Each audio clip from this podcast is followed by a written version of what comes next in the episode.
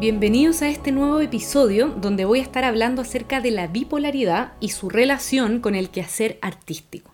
Muchísimas investigaciones han arrojado que las personas que padecen un trastorno bipolar son personas que tienen una fuerza creativa tremenda.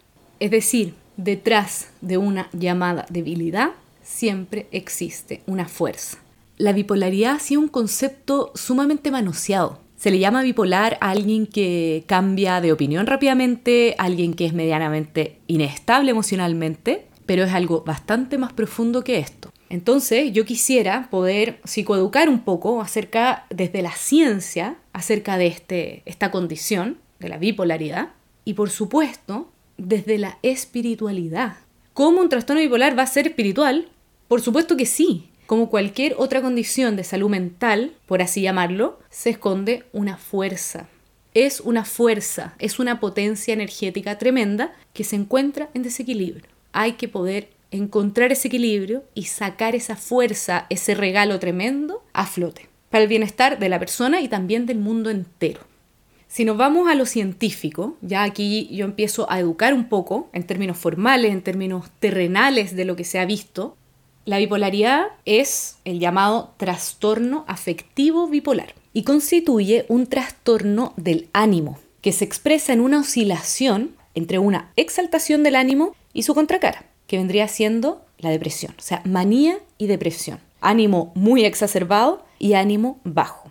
Y que llega a un nivel tal, no es esto de cambiar, eh, fluctuar nomás, no, acá llega a un nivel tal que afecta a la persona en diversas áreas de su vida. O sea, no es un simple sentirse mal.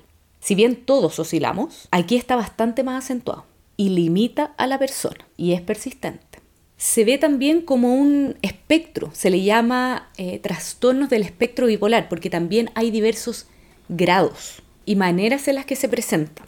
Pero bueno, formalmente se le llama trastorno afectivo bipolar. Afectivo, ¿qué es esto? Tiene que ver con la emoción. La emoción es biología, ¿no? Es el dispositivo con el que nacemos todos para relacionarnos con nuestro ambiente, para poder sobrevivir. Nos da aviso del el mundo externo y nosotros así nos comunicamos. Cuando nosotros somos chiquititos, bebés, nos comunicamos a través de las emociones.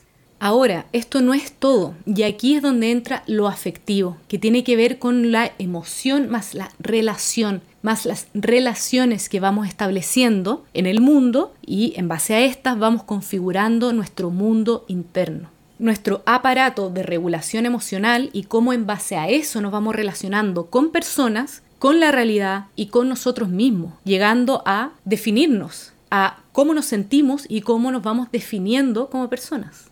Nosotros no nacemos así con nuestra emoción, nos vamos encargando de lo externo para poder adaptarnos a este mundo. Dependemos fuertemente de otros, de nuestros cuidadores disponibles en estas primeras etapas. Y ahí está el afecto, la emoción y relación.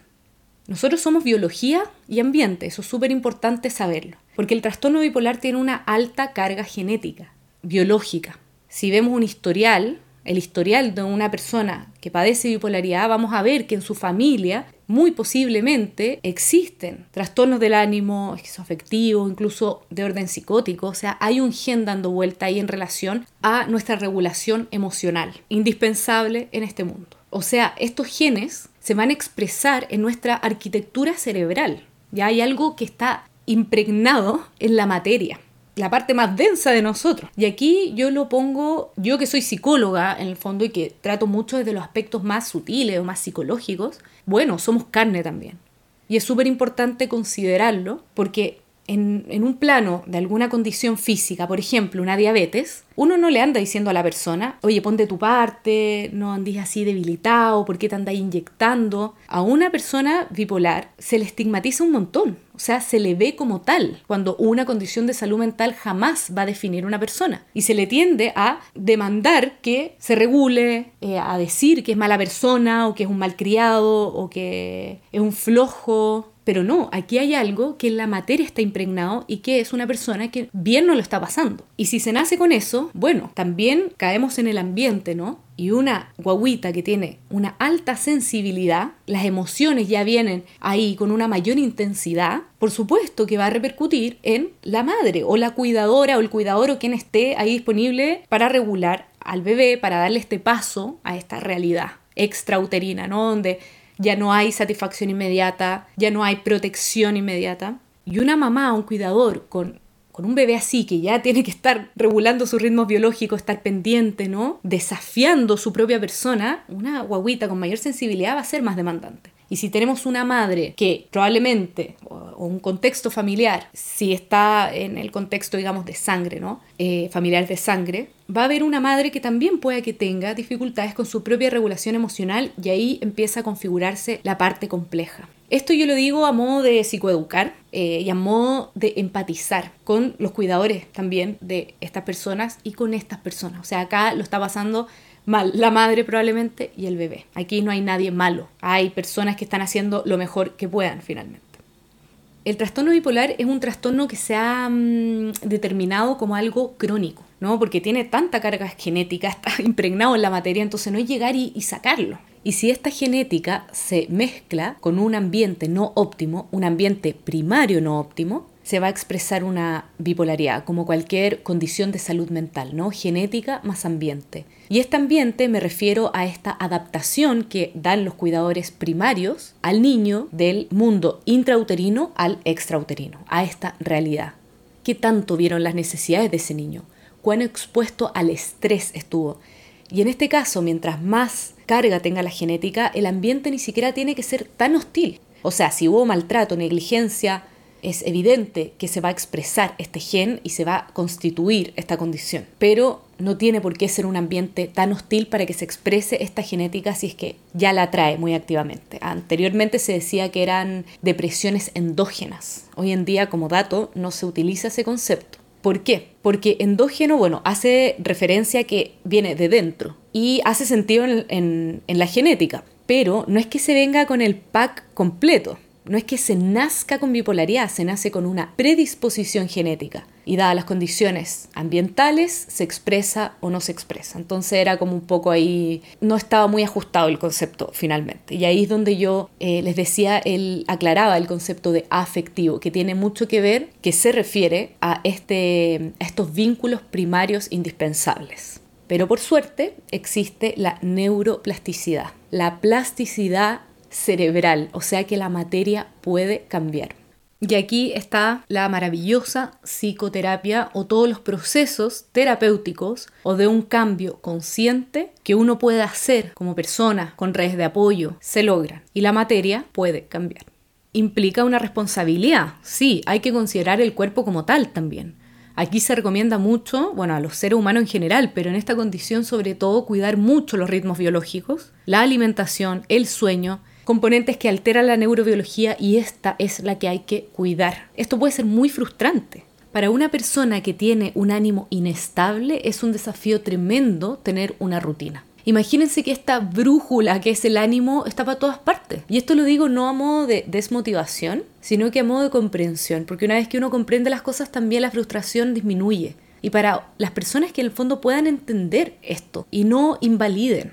En relación al cuidado del cuerpo, no puedo no mencionar el consumo de sustancias, de drogas. La mayor comorbilidad que tiene el trastorno bipolar, con lo que mayor se da en conjunto, es con el trastorno por consumo de sustancias. Las drogas, en cierto sentido, son un alivio a los síntomas. Las personas utilizan las drogas como automedicación. Vemos algo tan normalizado como el alcohol, por ejemplo, está a la vuelta de la esquina, y esto es un llamado también a las personas a poder tomar conciencia de esto. O sea, una persona que tiene un ánimo inestable, que tiene bipolaridad, la mayoría lo único que quieren es poder consumir alcohol, por ejemplo, pero no les hace bien. Entonces, no andar insistiendo, porque hoy en día que no consume alcohol es casi raro. No es no y punto. Las drogas en su mayoría no llevan a un buen lugar. Hay sustancias que sí, pero hay que hacerlo muy responsablemente porque abren portales, abren el inconsciente entonces la cantidad de energía, de información que sale ahí, genera desregulaciones importantes. Entonces, bueno, finalmente esto se tiene que hacer con mucha responsabilidad de conocimiento. ¿Y qué hacer con esta frustración? Posicionarnos como los alquimistas que somos, a cargo de nuestra transformación como los transmutadores de energía que somos. El cambio es posible y esto va para todos. Y en ese sentido, las relaciones son importantísimas, la comprensión, el apoyo. El trastorno bipolar se confunde con el trastorno límite de la personalidad, son diagnósticos diferenciales que se le llama, porque ambos se van a los extremos. Y si bien la distinción está en que el bipolar es más orgánico, es decir, los cambios, sean, los cambios de humor se dan más espontáneamente que en el límite, donde las crisis son mayormente gatilladas por problemas con las relaciones interpersonales, abandonos, rechazo, etc., ambos son sensibles a las relaciones. Si yo ayudo a otro, ese otro me trae algo de vuelta maravilloso, así que no perder esa conciencia. Aquí ya me doy la última vuelta desde la vertiente científica para aclarar un poco los tipos, las clasificaciones a grandes rasgos y que se habla del espectro bipolar.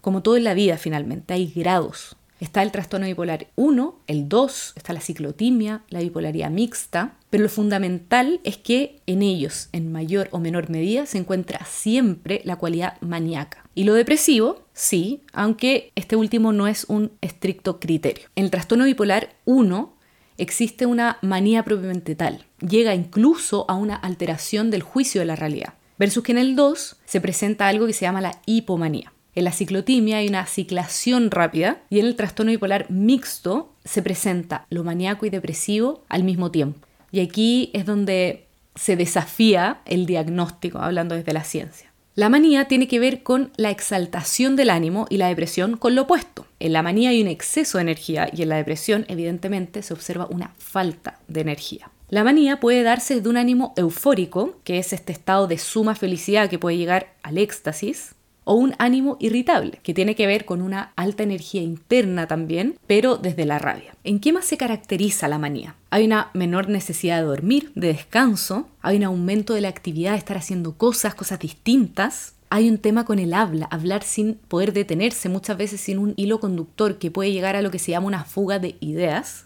pensamientos que saltan de un tema al otro, llegando a una taquipsiquia, una aceleración significativa del pensamiento. Hay un aumento en la actividad sexual. Aquí está, la actividad sexual puede servir como un regulador emocional. Puedo ahí encontrar el afecto que pierdo constantemente. Y esto puede generar mucha dependencia al acto o a la persona que se puede confundir con amor.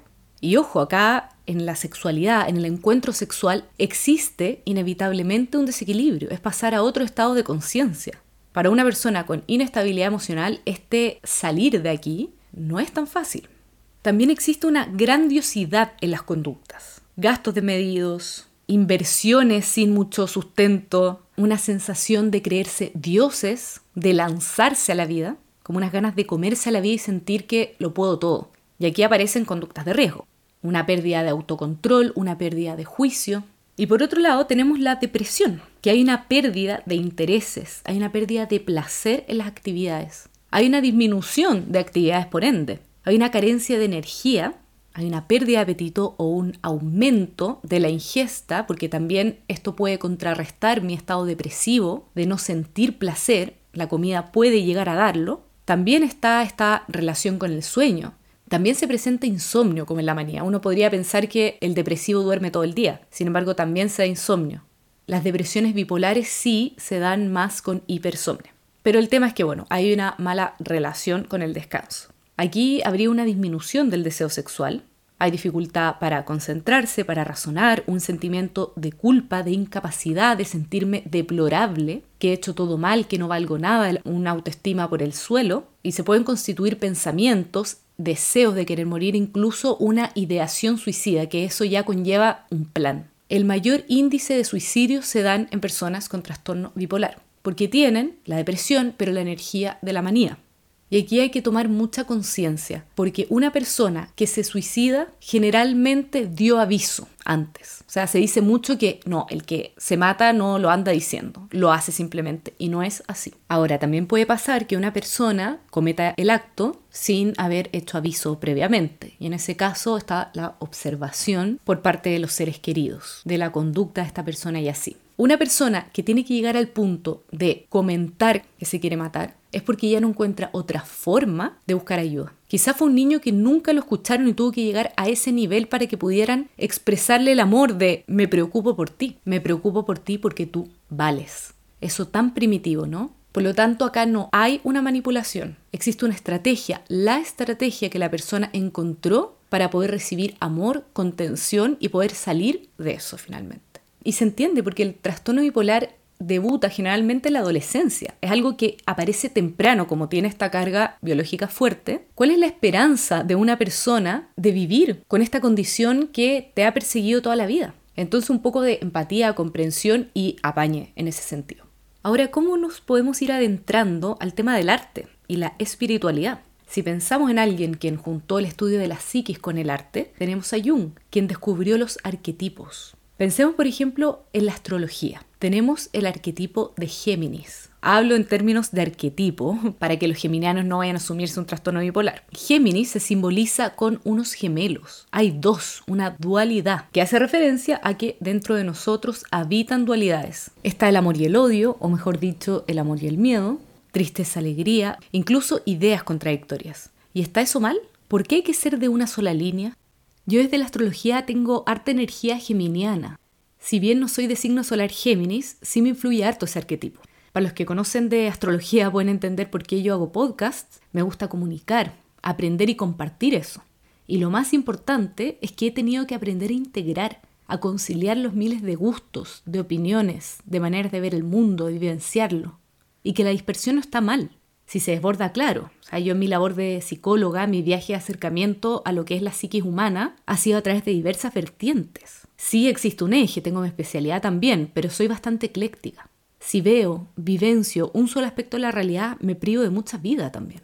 Ahora, esto puede confundir. El trastorno bipolar implica mucha confusión en quien lo vive.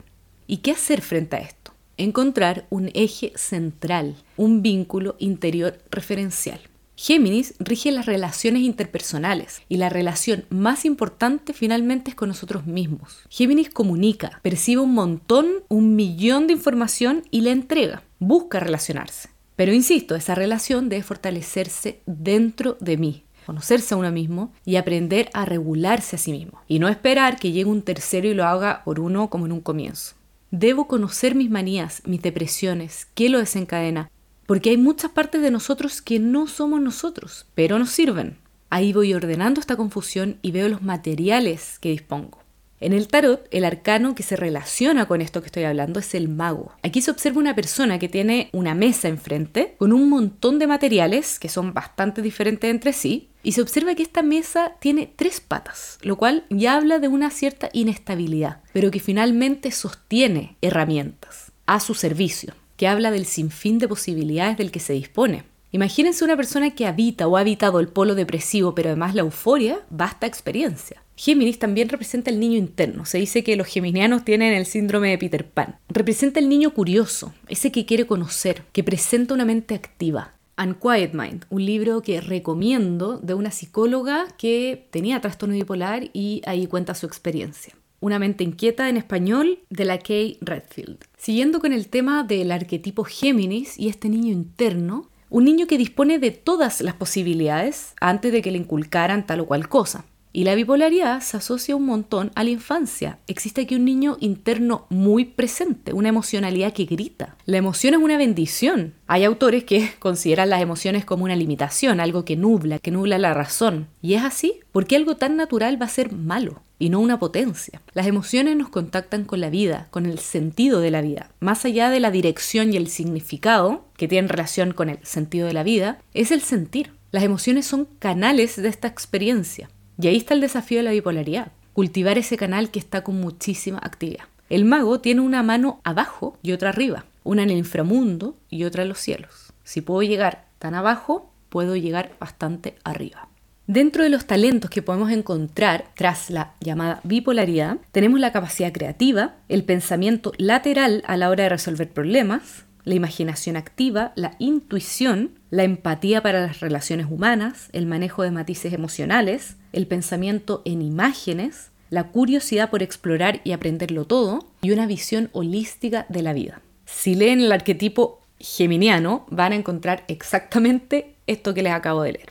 ¿Y por qué cito la astrología? Porque finalmente los llamados signos no son más que canales por donde se expresa la energía, formas en las cuales se expresa mi energía, mis energías. Es una cualidad, es un facilitador. Qué tan limpio llevamos ese canal es otra cosa. Y aquí es donde aparecen los desbalances.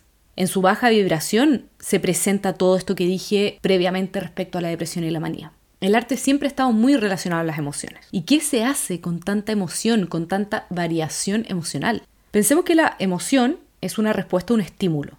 Capto algo, lo vivencio y genero una respuesta en base a eso. Emoción viene de movimiento. El movimiento es vida. Es una respuesta para transitar en la vida la emoción, para mantenernos con vida. Imagínense si eso está saturado. ¿Qué hago con todo eso? El arte da esa posibilidad, la de procesar toda esa cantidad de información que me llega y así también expresarla en una vía que no me coarte, sino que respete toda esa riqueza. Pensemos en algunos artistas que han padecido el trastorno bipolar. Tenemos músicos como Jimi Hendrix, Amy Winehouse, Frank Sinatra también habían sospechas, Kurt Cobain, Mozart se decía también, o sea, la bipolaridad se descubrió en el siglo XIX. Incluso en la antigüedad ya relacionaban la naturaleza del estado creativo con esto que ellos llamaban divina locura.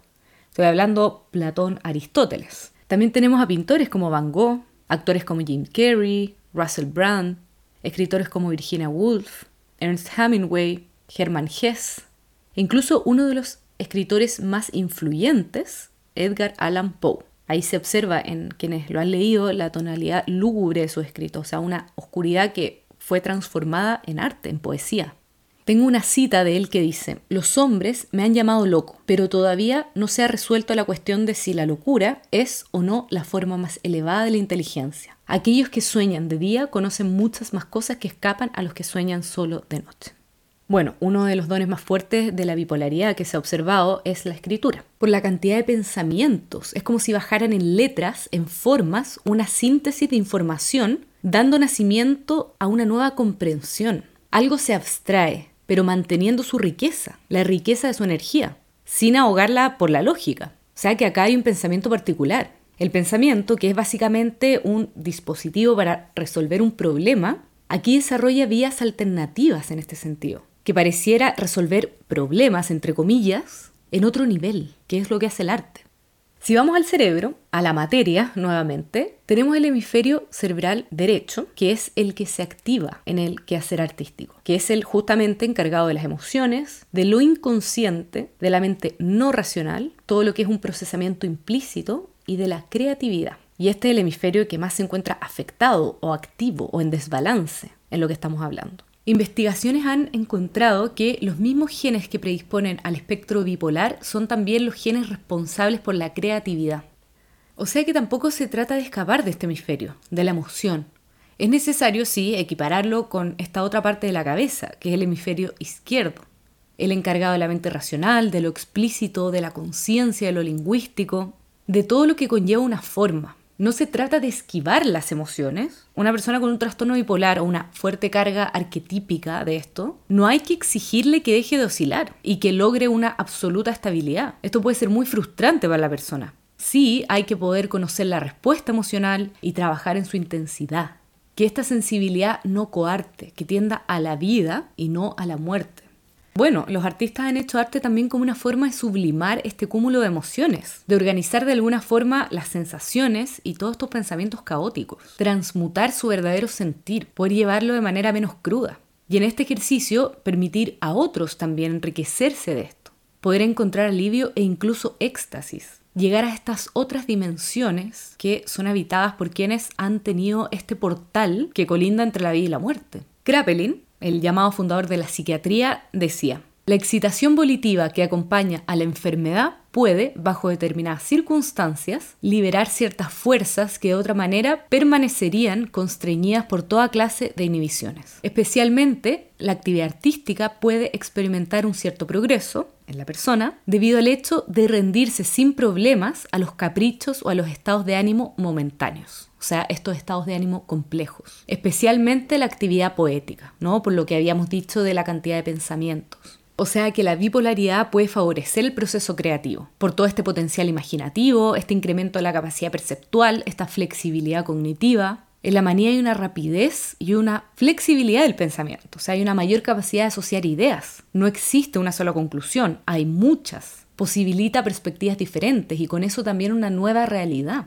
Sin embargo, para muchos artistas eh, su quehacer no fue suficiente y se rindieron ante la vida. La Amy Winehouse, por ejemplo. Kurt Cobain también. Bueno, hay sospechas y sospechas, pero muchos terminaron con su vida. Quizás no directamente como se sospechaba, pero sí indirectamente a través del consumo exagerado de sustancias que tenían. Vivir en el arte puede ser también muy desestructurante, o sea, es habitar un mundo desconocido. Y lo que necesita una persona que habita tantos polos es un eje, una estructura al menos a la que acudir. El arte canaliza la sensibilidad, la procesa de cierta forma, pero vuelvo a decir que si no se considera este otro aspecto, el de la lógica también, de la razón, no estoy incluyendo la otra dimensión humana esencial. ¿Qué hacer entonces? Bueno, la debilidad también es una fuerza. La depresión puede llegar a ser como esa parte trasera del arco, donde la flecha va a tomar impulso. Habla de llegar a una profundidad. La depresión exige eso, interiorizarse ir hacia atrás también. Está muy pegado en el pasado. Y si pensamos en la manía, está esta flecha que se lanza. Cuando hay alguien que se lanza, se dice lanzado, ¿no? Estar en manía se podría ver así. Tiene que ver con lo impulsivo, pero también con el atreverse, con esta desinhibición y tiene que ver con el compartirse. O sea, que este ir hacia adentro, ir al pasado, si lo trabajo, lo puedo extrapolar y la idea es que hay un sentido. El opuesto complementario de Géminis es Sagitario. Es una flecha. Es una persona que tiene una flecha y que apunta a una dirección. No a un desparramado de energía por todas partes que se apaga tarde o temprano. También algo puede estar muy enfocado, pero su intensidad puede llegar a ser dañina.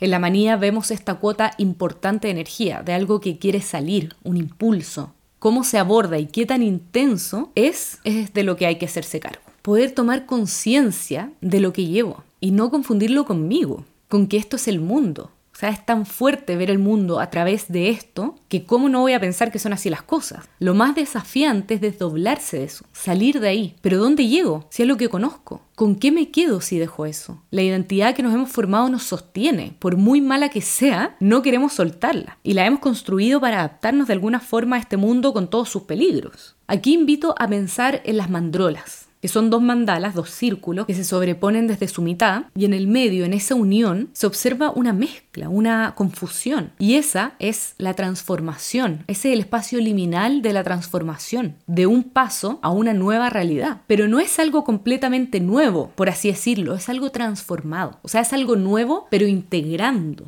No lo niego. La manía se configura desde la negación y la depresión de la resignación.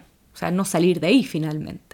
Pero ¿qué hacer para sacarme esta identidad vieja, esta forma de ver el mundo? Parte importante es tomar conciencia de que eres más de lo que crees que eres e ir descubriendo poco a poco tus dones, que finalmente salen de eso que te hace vibrar, por pequeño que sea.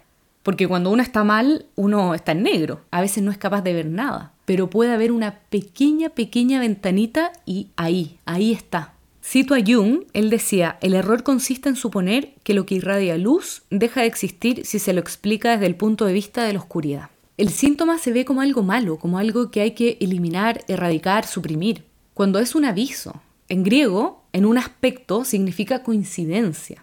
Es una metáfora del cuerpo que habla, de algo profundo de nuestro interior.